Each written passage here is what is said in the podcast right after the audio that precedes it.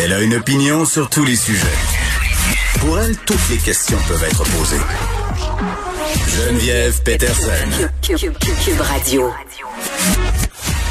Salut tout le monde, bienvenue à l'émission. Merci de vous joindre à moi pour ces deux heures et demie. On va parler de toutes sortes de sujets d'actualité. Jour 1 de la rentrée scolaire. Inquiétez-vous pas, là, on va arrêter d'en parler de la rentrée, on va en revenir parce qu'on va s'habituer. Hein? C'est comme tout, l'être humain a une capacité d'adaptation absolument phénoménale, une résilience aussi, même si c'est un mot que j'aime pas trop utiliser, c'est quand même assez galvaudé. Mais je pense que dans le cas qui nous occupe, on doit faire preuve de résilience. Mais pour vrai, j'avais envie euh, de parler de de quelque chose de positif par rapport à la rentrée, c'est que justement, on les voit déjà, les effets positifs. Je sais pas pour vous, mais moi, quand je suis allée chercher mes enfants hier après avoir annulé l'émission ici, écoute, quand je les ai vus arriver, là, il y avait littéralement pas la même face que quand je les ai laissés. Et là, je vais, je vais utiliser une autre expression que j'haïs, mais on n'a pas peur, là, on y va dans le cliché. Les étoiles dans les yeux. Pour vrai, là, j'avais vraiment l'impression qu'il était content.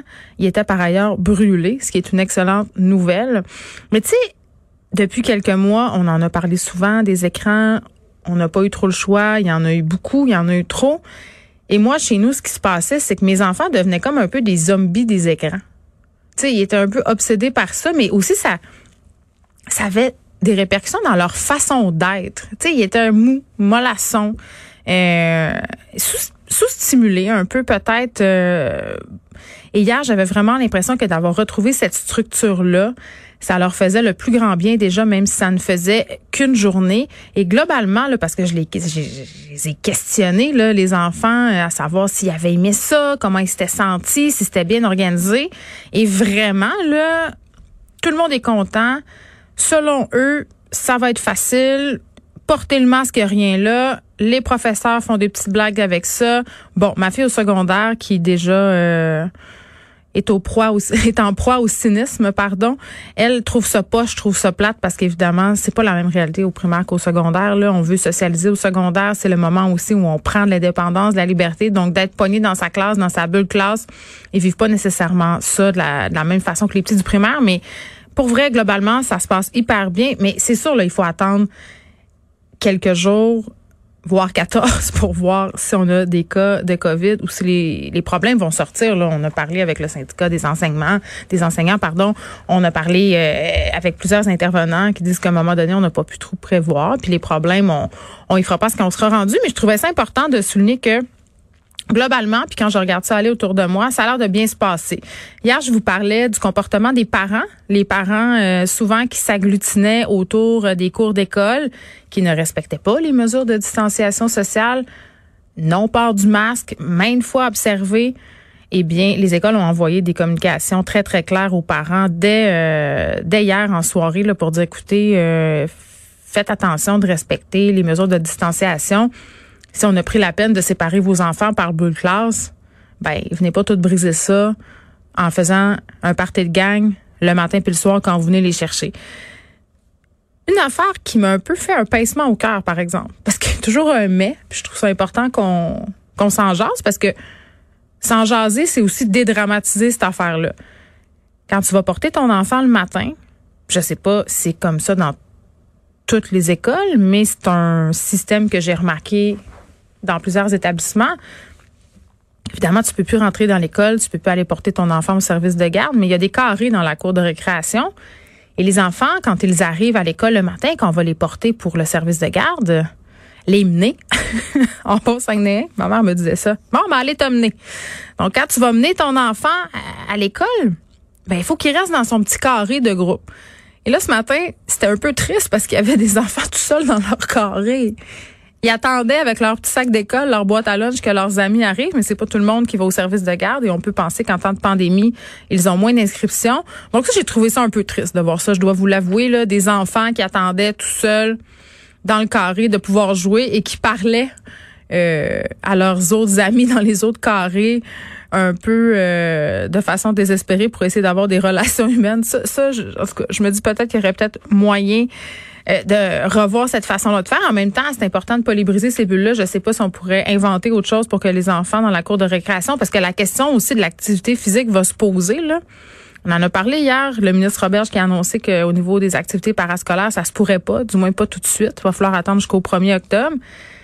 Je me disais à mon fort intérieur, ben ok, c'est correct, il faut s'adapter, ils vont pouvoir jouer dans la cour de récréation. Mais là, si tout le monde doit rester dans son carré puis pas trop bouger, ben là, on vient encore de réduire l'activité physique chez les jeunes, puis on sait que c'est un enjeu. On sait qu'ils n'ont pas bougé quand même de l'hiver euh, tant que ça. Puis pendant la pandémie, on était un peu tous et toutes pognés à prendre des marches. Là, c'est pas l'affaire qui nous dépense le plus. T'sais, les enfants, souvent, surtout pour le développement de la sociabilisation, ont besoin de bouger, de bouger en équipe, prennent beaucoup par le jeu. Donc, ces petits carrés-là, ça me semble pas la chose euh, la plus heureuse. Mais est-ce que j'ai une meilleure solution à apporter? La, la réponse est non. Et j'imagine que les gens au service de garde savent ce qu'ils font. Hier, je vous demandais euh, comment s'était passé justement votre rentrée. Il y a plein euh, d'auditeurs qui m'ont envoyé des photos de leurs enfants masqués, mais une auditrice qui m'a envoyé une photo qui m'a fait sourire. C'est une photo de son chauffeur d'autobus.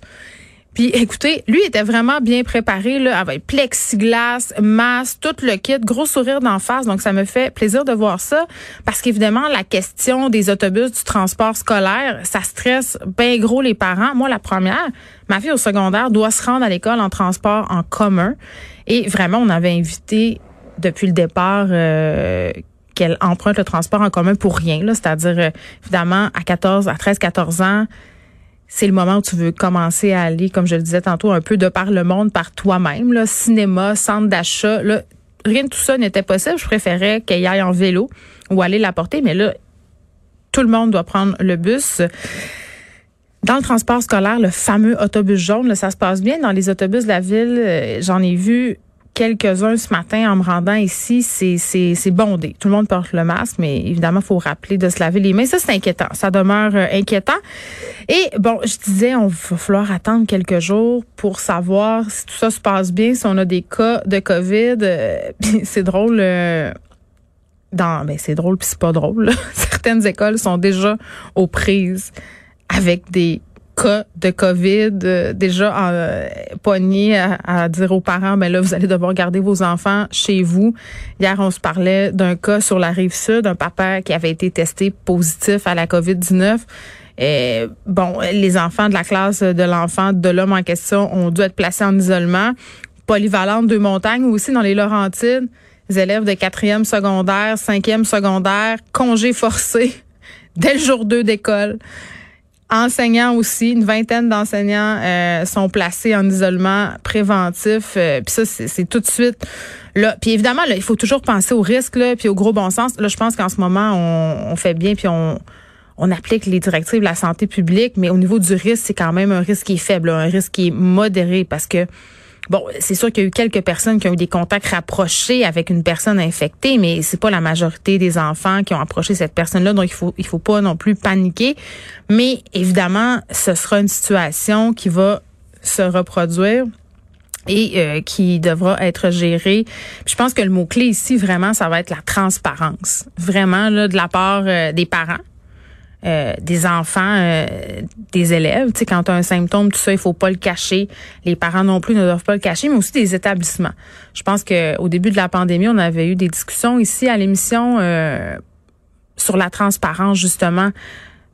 On avait parlé à des gens dans des services de garde, des parents qui avaient eu des résultats positifs pour des enfants dans le service de garde d'urgence, puis là, la, communication entre le service de garde, les parents, euh, le CIE, c'était pas clair, on n'était pas capable d'avoir de l'information. Donc, vraiment, le mot-clé, ça va être transparence, communication. faut dire les vraies affaires.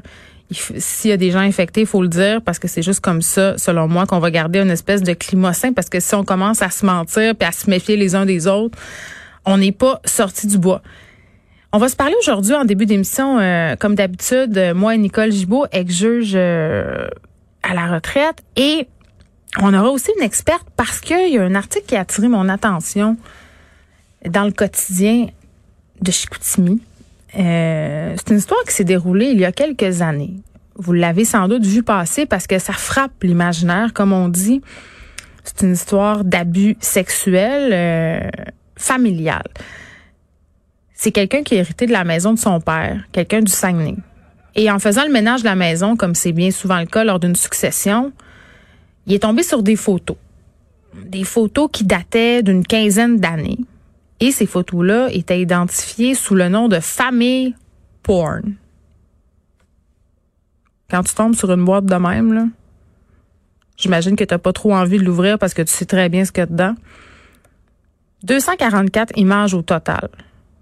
Puis là, sur ces images-là, on avait des adultes, un homme qui avait des relations sexuelles avec deux enfants âgés d'environ 10 ans. Il y avait une femme qui participait aussi à ces actions-là. Ces photos ont été remises à la police.